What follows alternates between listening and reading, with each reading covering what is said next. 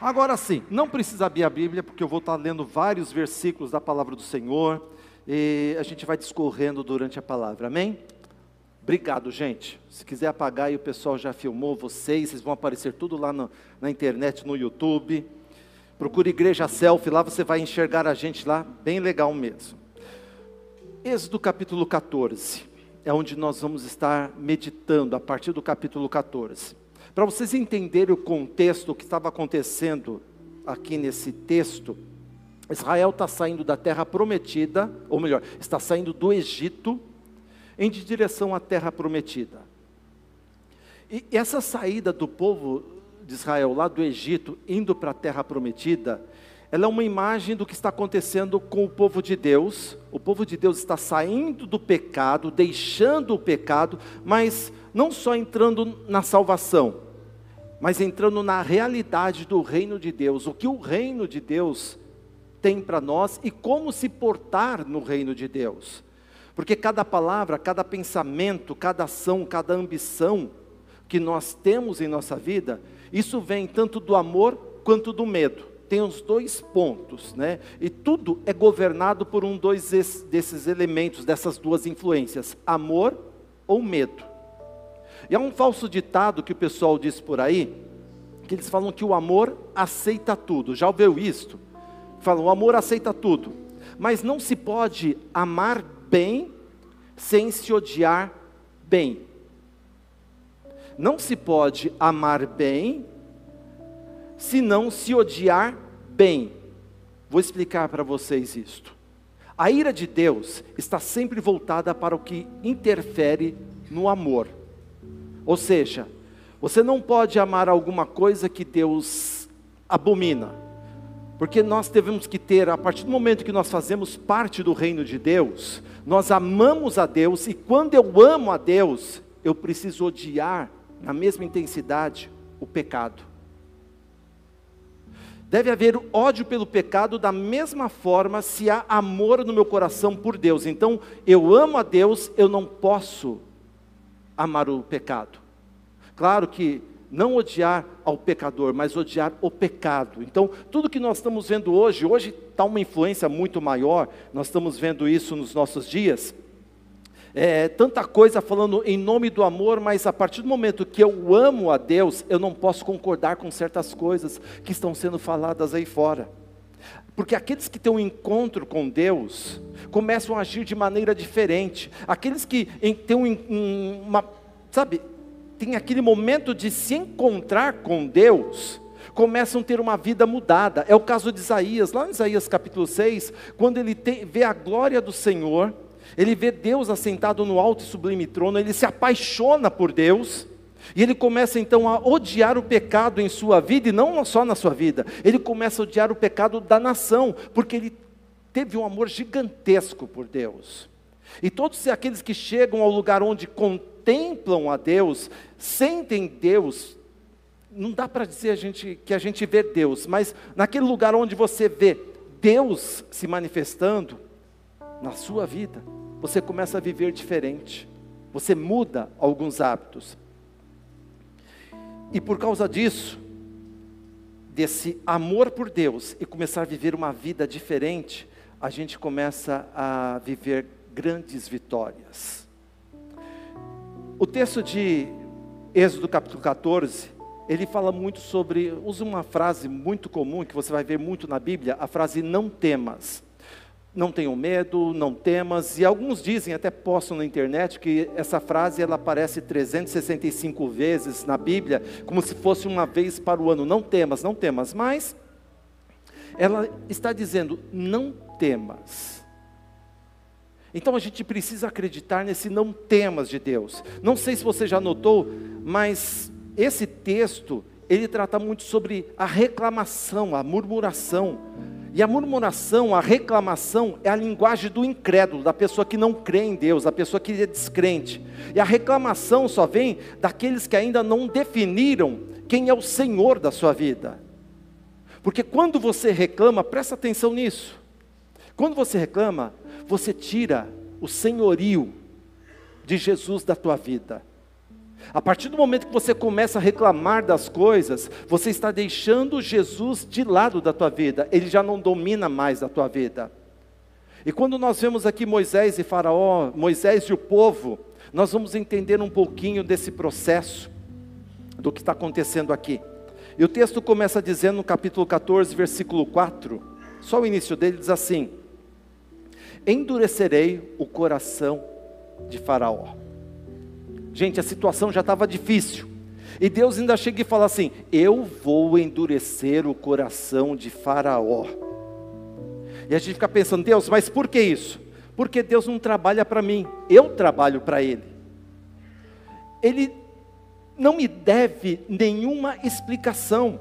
Você vai para o livro de Jó, Jó começa a questionar a Deus, Deus não responde nada, não dá explicação nenhuma para Jó do porquê ele estava passando aquilo. Mas toda decisão de Deus para a minha vida é feita por amor. Posso não ser capaz de explicar isso, mas eu sei que no resultado final do que Deus mim, tem para mim é o melhor. Mesmo que eu esteja passando por um processo onde o coração de Faraó está endurecido, eu sei que no final o que Deus tem para mim é sensacional. Você crê nisso? E Faraó era um homem que não se importava com Deus, não estava nem aí, Deus dos Hebreus, aliás, ele tinha os seus deuses, se achava até mesmo Deus. E Deus vem e diz: Eu vou congelar a vontade de Faraó, eu vou usar a rebelião dele para mostrar a minha glória, eu vou usar a rebelião de Faraó para mostrar a minha autoridade, eu vou congelar os desejos, as vontades de Faraó e vou mostrar o meu senhorio para a minha nação, para o meu povo. E o versículo 14, 4, né, diz assim: Endurecerei o coração de Faraó, para que os persiga. Deus permite isso também. Mas serei glorificado em Faraó e em todo o seu exército, e saberão os egípcios que eu sou o Senhor. Muitos estão enfrentando problemas na sua vida agora. Talvez grandes problemas, talvez problemas que você não estava acostumado mas esses problemas, entendam bem da parte de Deus que eu quero te dizer. Esses problemas é que o Senhor quer mostrar o senhorio dele para os seus inimigos. Deus quer pegar esses problemas e mostrar que quem manda é Ele. Aqueles que se opõem a você, aqueles que estão causando sofrimento na sua vida, Deus vai aproveitar essa situação e vai mostrar o senhorio dele. Não é sobre você, tem algo maior e Deus quer mostrar quem Ele é para toda e qualquer situação que você está passando. E é isso que Deus faz. O versículo 10, se puder projetar aí, do capítulo 14, diz assim: Aproximando-se Faraó, os filhos de Israel levantaram os olhos e viram os egípcios que vinham atrás deles. Temeram muito e clamaram ao Senhor. Temeram muito e clamaram ao Senhor. Tem dois tipos de temor. Tem, um tipo, tem o, o temor errado, quando você tem medo e você se afasta de Deus, e tem o temor certo, aquele que te leva para junto dele. Tem situações que você vai ter medo na tua vida. Você pode tomar duas decisões: ou você vai clamar ao Senhor, ou você vai se afastar de Deus. Vai muito do que está no teu coração. Reclamar é a linguagem do medo, da incredulidade. Mas se você vê o papel de Deus na situação que você está enfrentando, que você está passando, você não vai reclamar. Você vai saber, Deus tem um propósito nisso na minha vida.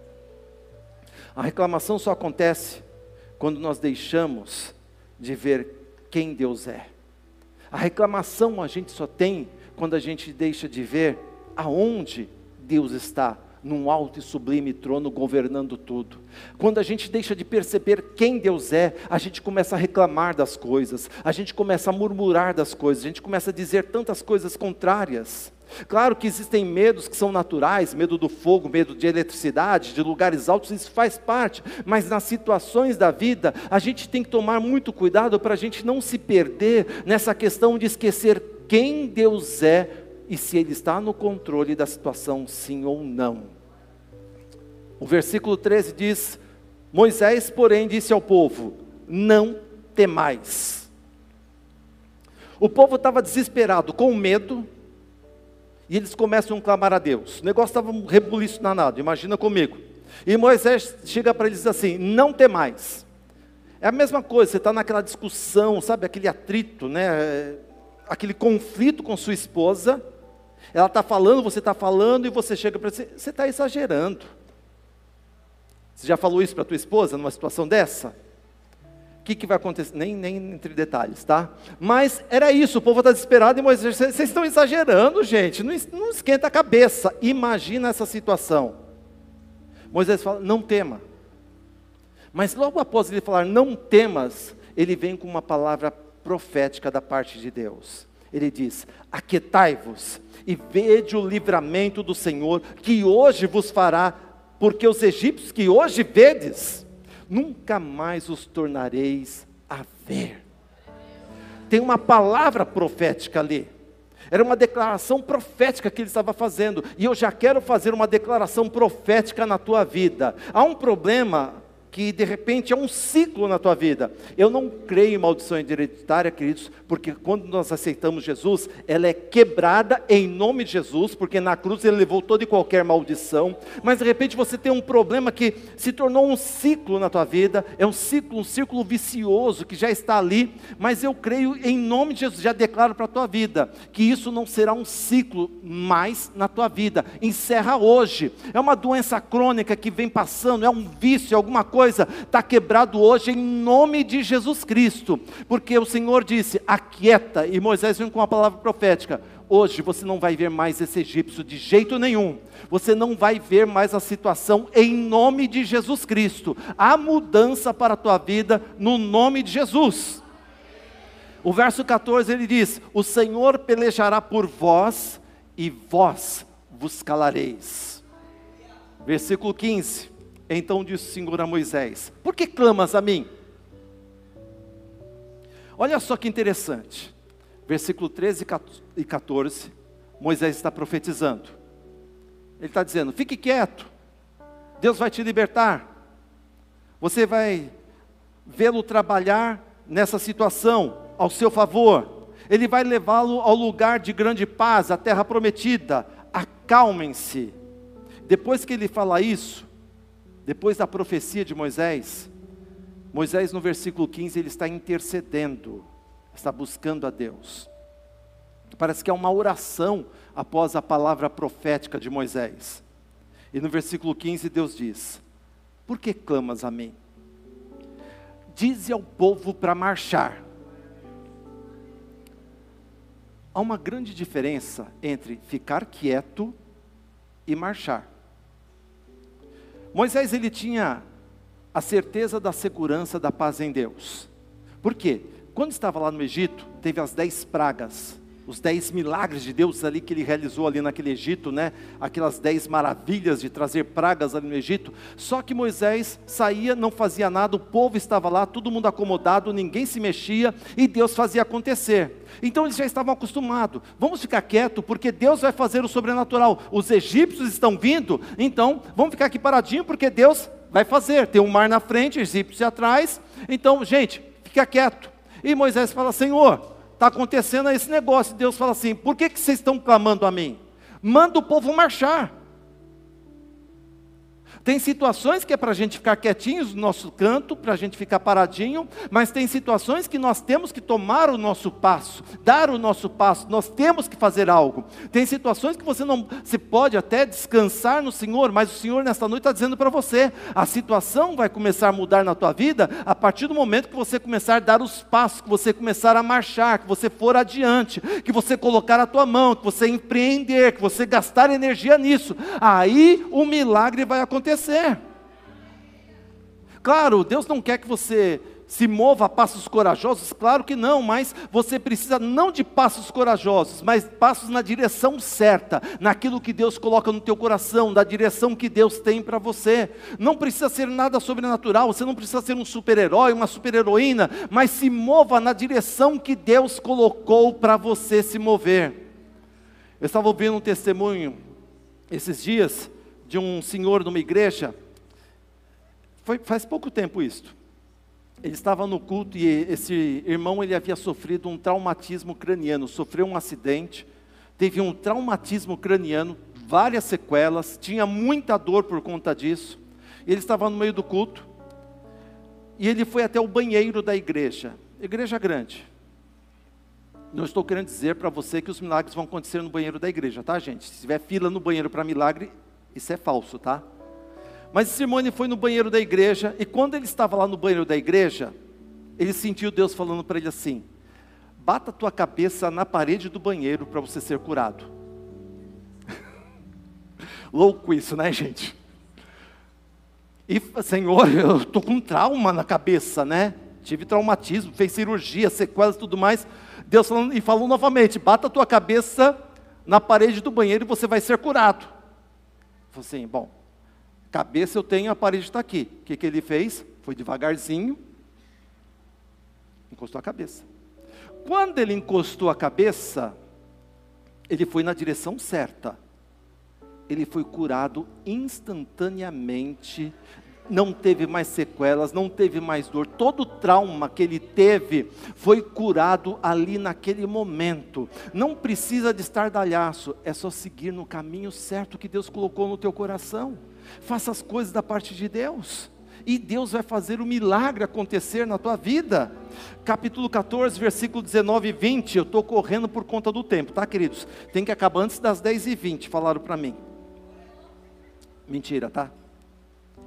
19 e 20. Então o anjo de Deus, que ia diante do exército de Israel, se retirou e se pôs atrás deles. Também a coluna de nuvem se retirou de diante deles e se pôs atrás, e ia entre o acampamento dos egípcios e o acampamento de Israel. A nuvem, presta atenção, a nuvem era escuridade para aqueles, e para este esclarecia a noite, de maneira que em toda a noite este e aqueles não puderam aproximar-se. Sabe aquele versículo que você lê e fala, uau, chama atenção? é isso daqui. Olha que coisa sensacional. Eu fiquei assim, apaixonado por isto. Queridos, presta atenção aqui. Duas manifestações de um avivamento. Duas manifestações de um único avivamento. Quantas nuvens existiam ali? Diga, uma. Quantas nuvens? Uma. Essa nuvem, ela estava na frente do povo de Israel e atrás vinha o povo do Egito, os cavaleiros, os cavalos e os exércitos do Egito. O que, que Deus faz? Ele pega essa nuvem da glória de Deus, onde Deus se manifestava ali, diz que os olhos do Senhor, a face do Senhor estava nessa nuvem, alguns outros textos. O que, que ele faz? Ele tira dali e coloca entre as duas tribos, entre os dois povos, no meio dos dois. Olha só que coisa linda isto. Nuvem em um caso e fogo para o outro. O mesmo sol que derrete o gelo é o mesmo sol que seca o barro, não é isto? É o mesmo sol, é a mesma nuvem que estava ali, só que para um ele trazia segurança e conforto, para outro trazia confusão. A mesma nuvem. E o que Deus falou no meu coração, a maneira dos feitos de Deus tem tudo a ver com a condição do nosso coração. A nuvem de Deus está aqui, o mover de Deus está aqui, mas vai depender muito da condição do teu coração em ter ou não a manifestação do poder de Deus para o lado positivo. Mas, pastor, eu não senti nada, por que, que a pessoa sentiu ou não sentiu? Gente, a manifestação é a mesma.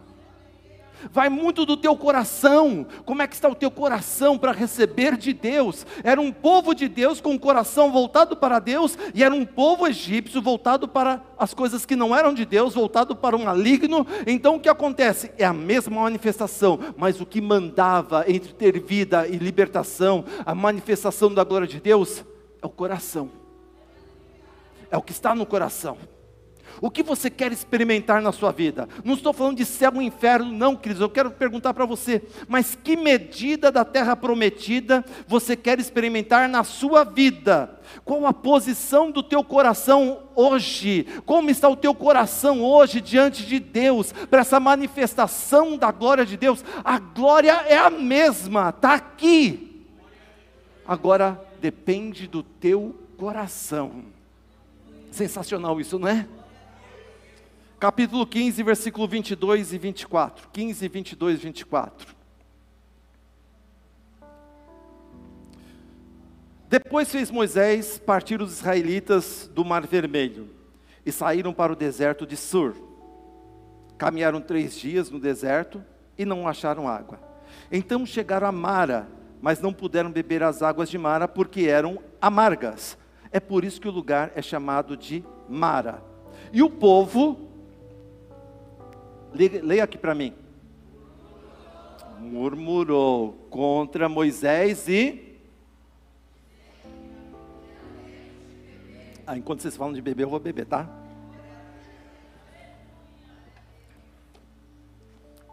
Voltamos aqui à reclamação. Quase sempre é uma boa reclamação, uma boa razão para reclamar, não é verdade? Sempre a gente tem uma desculpa para poder reclamar. E eu vou te ensinar hoje. Essa aula é uma aula de Harvard. Vou te ensinar a sair daqui um excelente reclamador. Topam? Quem topa? Vou te ensinar a reclamar. Como que você faz para se tornar um excelente reclamador? Como você faz para aprender a reclamar? O que você faz? Deus fez várias promessas para a sua vida. O seu coração foi enchendo de promessas das palavras de Deus, de tudo que Deus plantou no teu coração, ele foi enchendo. Então você está cheio das promessas de Deus e você só enxerga as coisas de Deus. Mas você quer reclamar, então o que você faz? Você começa então a tirar as promessas de Deus da tua vida. Você tira uma, tira duas, tira três, você vai jogando de lado das promessas de Deus à tua vida. Sem promessas, o que acontece? O medo surge. e o medo ali o que, que acontece? Nos faz reclamar. Ah, mas porque está tudo dando errado, Deus não vai abençoar isso, aquilo, outro. Por quê? Eu tirei do meu coração as promessas de Deus. Enquanto eu guardar no meu coração, ter firme, quente, vivo no meu coração as promessas de Deus, eu não reclamo. Por quê? Porque eu sei que Deus está no controle de tudo, Ele está me levando para a minha terra prometida. Então eu não reclamo, porque se Ele está me levando, eu tenho certeza de que quem está andando comigo é Deus. A nuvem continua, queridos. A nuvem estava lá com aquele povo, e eles falam assim: não tem água para beber, o que está acontecendo? Eles queriam água e começaram a reclamar com Moisés, por água, sendo que a nuvem continuava lá, coraçãozinho deles Oh, coração enganoso é o coração do ser humano, né? Capítulo 16, versículo 2 ao 4. Toda a congregação dos filhos de Israel, lê para mim essa palavrinha de novo. Murmurou contra Moisés e contra Arão no deserto. Disseram os seus filhos de Israel: Quem nos dera tivéssemos morrido pela mão do Senhor Aonde? Na terra do Egito. Quando estávamos sentados junto às panelas de carne, quando comíamos pão a fartar, tu nos trouxeste a esse deserto para matardes de fome a toda esta multidão. Então disse o Senhor a Moisés: Eu vos farei chover pão dos céus, o povo sairá e colherá diariamente a porção para cada dia, para que eu o prove se anda em minha lei ou não. É, glória a Deus, mas é terrível, viu? Por que, que é terrível? O povo saiu do exército, do, do Egito, e agora eles estão reclamando com Deus de novo. Deus havia acabado de testá-los na falta. Na falta. O que, que Deus vai fazer agora? Deus vai, vai testá-los na abundância. Testou na falta, viu o coração murmurador. Agora Deus ia testar na abundância para ver se o coração deles estava voltado para Deus. E deixa eu te falar algo muito sério da parte de Deus. Se você não confia em Deus na falta, nunca você vai confiar nele na abundância. É por isso que muita gente não tem mais porque não confia em Deus no menos. Você precisa aprender a confiar em Deus na falta, para que quando Ele te colocar na abundância, você vai continuar confiando nele todos os dias da sua vida. O povo então começa a reclamar. A reclamação fez com que eles perdessem o que? A visão de Deus. E a incredulidade tomou conta do coração deles, então eles deixaram de confiar em Deus. Eles queriam voltar para onde? Eles queriam voltar para o Egito e davam razão para isso ainda. Olha, nós tínhamos panelas de carne lá no Egito. A incredulidade deles fez eles esquecerem quem eles eram no passado. E o que, que eles eram no passado? Escravos. E quando a gente começa a desacreditar de Deus, a gente começa a esquecer quem nós éramos no passado. Nós éramos escravos do pecado, nós éramos escravos do vício, nós éramos escravos da prostituição, nós éramos escravos de uma vida ruim, nós éramos escravos da depressão, de tantas coisas, escravos de uma família acabada, destruída. E quando nós começamos a encontrar com o Senhor, tudo foi mudado, mas a gente começa a passar por uma situação adversa e a gente esquece de que Deus, a nuvem está conosco conosco e a gente quer voltar para o passado. Eu não quero mais nada de Deus, eu não quero mais nada de igreja, eu não quero mais disso. Você quer voltar para o Egito para ser escravo novamente? É um problema do caráter, do coração do ser humano, queridos. Escolher a, a, segurança da escravidão no lugar da responsabilidade da liberdade. Será que é melhor viver pecando sem responsabilidade? Eles queriam voltar ao Egito. Vamos lá que o tempo é contra nós. Mas vamos lá. Versículo 7, capítulo 16. E amanhã vereis a glória do Senhor, porque ele ouviu as vossas murmurações contra o Senhor. Quem somos nós para que murmureis contra nós? Geralmente a gente associa a glória de Deus com recompensa. Mas Deus está dizendo: ouvi sua murmuração, então eu vou mostrar a minha glória. O que, que Deus estava dizendo? Eu estou ouvindo vocês murmurarem, eu vou mostrar a minha glória. E eu quero saber o que, que vai acontecer com o coração de vocês. Para de murmurar, porque eu preciso mostrar a minha glória. Então vou fazer o seguinte, eu vou mostrar a minha glória para você, para ver se você para de murmurar ou não. E quando Deus revelou a glória deles, foi oportunidade para o povo mudar o pensamento do coração, mudar o foco da vida, mudar o estilo de vida. Deus falou assim: Eu vou mostrar a minha glória. Quando Deus mostra a glória, a gente tem duas opções: ou começa a mudar o estilo de vida, ou continuamos na nossa vida de murmuração. Deus revela a glória dele sobre a sua vida, para você redefinir a sua vida. Para você saber, é isso que eu quero, viver isto com Deus ou continuar nesse meu mundinho de fracassos e de derrotas. Você não pode ver a glória do Senhor e continuar o mesmo. Você não pode ver a glória do Senhor e continuar a mesma pessoa. Deus revela a glória dele para um povo a lógica seria então retribuir em adoração. E lembra que adoração é estilo de vida, é mudar o meu jeito de ser. O 17:2 diz: "Então contendeu o povo com Moisés e disse: Dá-nos água para beber." Respondeu Moisés: Por que contendeis comigo? Por que tentais ao Senhor? O povo volta a murmurar. Deus mostra a glória dele e o povo volta a murmurar. Ser humano é difícil, não é, gente? João capítulo 4, versículo 24, fala que Deus é espírito. E importa que os que adoram, adorem em espírito e em verdade. Quando Deus manifesta a glória dele, o que, que ele quer de nós? Adoração.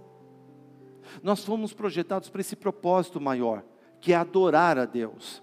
Adoração é o reconhecimento do valor de quem Deus é. Deus revela a sua natureza a um povo. Quantos aqui já sentiram a presença de Deus? Levanta a mão. Já sentiram a presença de Deus? O mover de Deus, essa unção de Deus. Olha só que coisa impressionante. Deus, o Todo-Poderoso, o Criador dos céus e da terra. Eu estava vendo um videozinho sobre o tamanho do universo. É incalculável. O nosso planeta é um minúsculo perto de outros planetas, planetas que existem. O nosso praticamente é, é 0,001% do que existe de planeta, tamanho de planetas por aí. Deus, a Bíblia fala que Deus é maior que tudo isto. E esse mesmo Deus que é maior que tudo isso, ele vem aqui neste lugar, ele manifesta a glória dele no nosso meio. Somos merecedores disso ou não? Não, mas ele faz isso por prazer, ele revela a glória dele para nós, e o que, que ele espera de nós? Que nós retribuamos isso com adoração, é só responder isso com adoração. Ele não quer só um culto de adoração, ele quer adoradores durante o dia, durante a semana, durante as horas. É isso que ele quer de nós. O versículo 7 do capítulo 17 diz: chamou daquele lugar Massá e Meribá, por causa da contenda dos filhos de Israel, e porque tentaram ao Senhor, dizendo: Está o Senhor no meio de nós ou não? O povo pergunta: Deus está no meio de. Para Moisés: Moisés, Deus está no meio de nós ou não?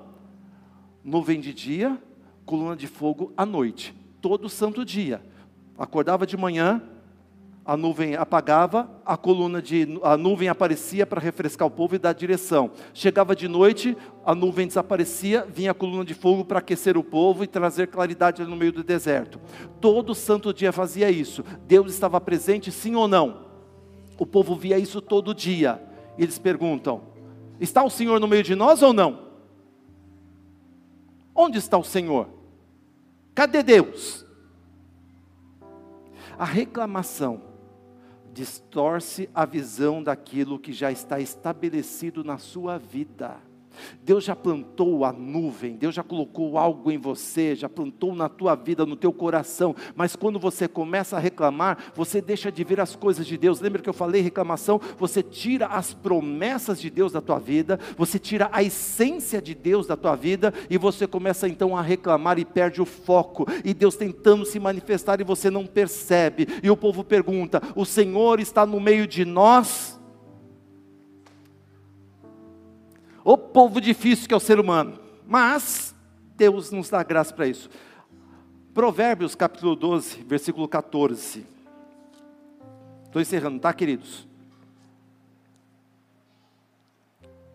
12, 14, de, versículo 14 de Provérbios 12. Cada um se farta do bem pelo fruto da sua boca. A King James diz o seguinte: Do fruto da sua boca, o ser humano conquista o que é bom para si. O que sai da minha boca, o que eu falo, vai determinar o que eu vou receber na minha vida. O que sai da minha boca vai determinar o que eu vou receber na minha vida. O que eu falar.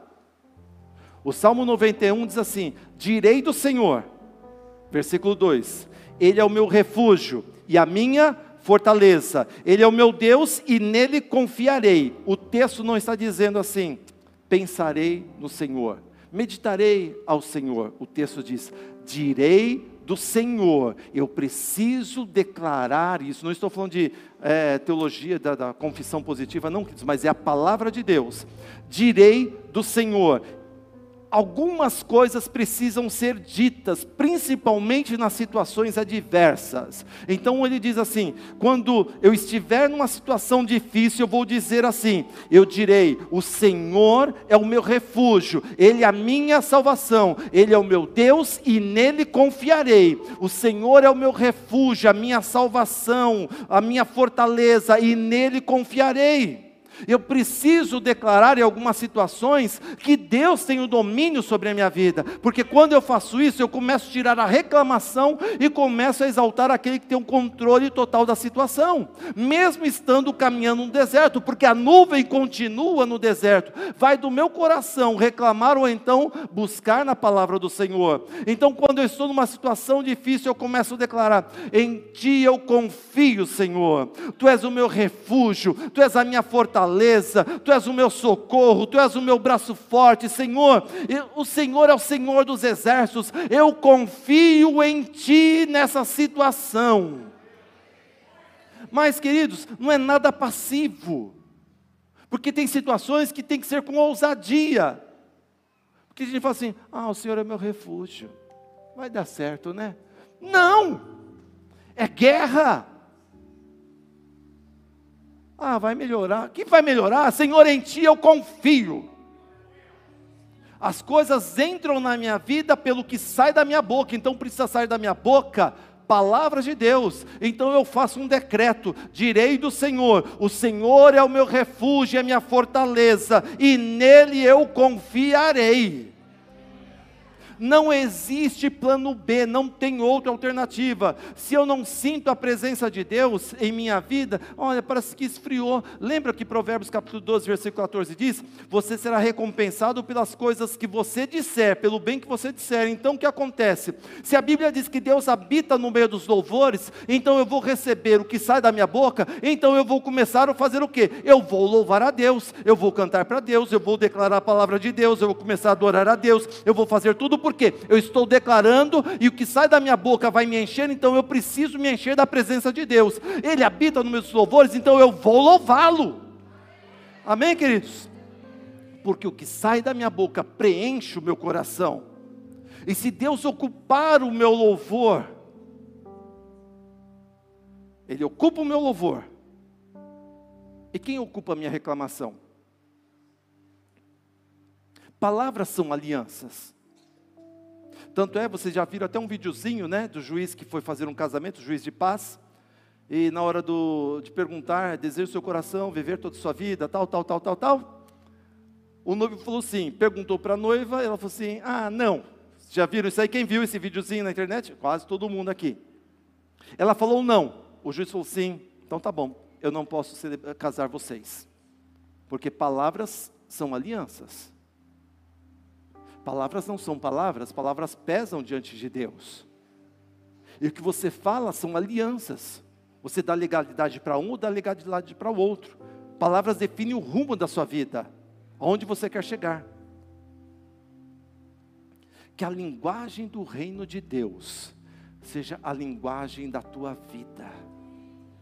Então você começa a declarar: direi do Senhor ele é o meu refúgio, a minha fortaleza, nele confiarei. Ele é o meu Deus, socorro bem presente na hora da angústia.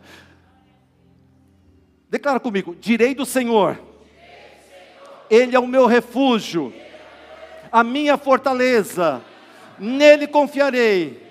Ele é o meu Deus, socorro bem presente na angústia. Está meio fraco ainda, né? Você precisa declarar isso mais. Mais, então vamos lá. Direi do Senhor. Espera aí, vocês estão muito acomodados. Fica de pé um pouquinho, vai, que está meio forçando o diafragma aí. Você precisa declarar isso. Você pode declarar batendo seu peito assim, ó, direi do Senhor. Ele é o meu refúgio, a minha fortaleza. Nele confiarei. Ele é o meu Deus. Socorro bem presente na hora da angústia. Direi do Senhor, Ele é o meu Deus, a minha fortaleza, nele confiarei. Ele é o meu Deus, socorro bem presente na hora da angústia.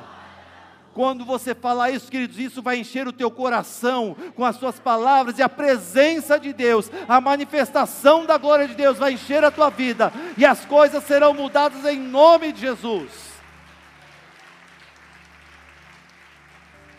A nuvem de Deus está entre nós. Agora compete ao teu coração de que lado você está. Dos egípcios ou de Israel? Meu coração está voltado para Deus. A nuvem de Deus está aqui. As minhas palavras serão palavras de Deus. A minha confiança está em Deus. Eu não confio no que o homem diz, eu não confio na situação, eu confio apenas em Deus. Em Deus. A coluna faz diferença, a coluna de nuvem, mas você define que lado que você quer ficar. Pai, no nome de Jesus, aqui está a tua igreja. Nós confiamos no Senhor porque a tua nuvem está neste lugar, o teu avivamento está neste lugar, e eu não quero que metade dessa igreja, ó Pai, sinta a tua presença, nós queremos sentir na totalidade 100% das pessoas, desde os bebezinhos, crianças, adolescentes, jovens, mulheres, homens, Senhor, pessoas de idade, que a tua presença seja sentida, Senhor, em todo e qualquer momento neste lugar, paz, Pai, faz com que a tua presença seja sentida, Deus, com que o teu mover, o teu avivamento seja real entre nós. É isso que eu te peço, no nome do Senhor Jesus, porque o Senhor é a minha fortaleza, o Senhor é o meu refúgio, eu confio em Ti, o Senhor é o meu Deus, socorro bem presente na hora da minha angústia, no nome de Jesus. Amém, queridos? Você pode aplaudir ao Senhor?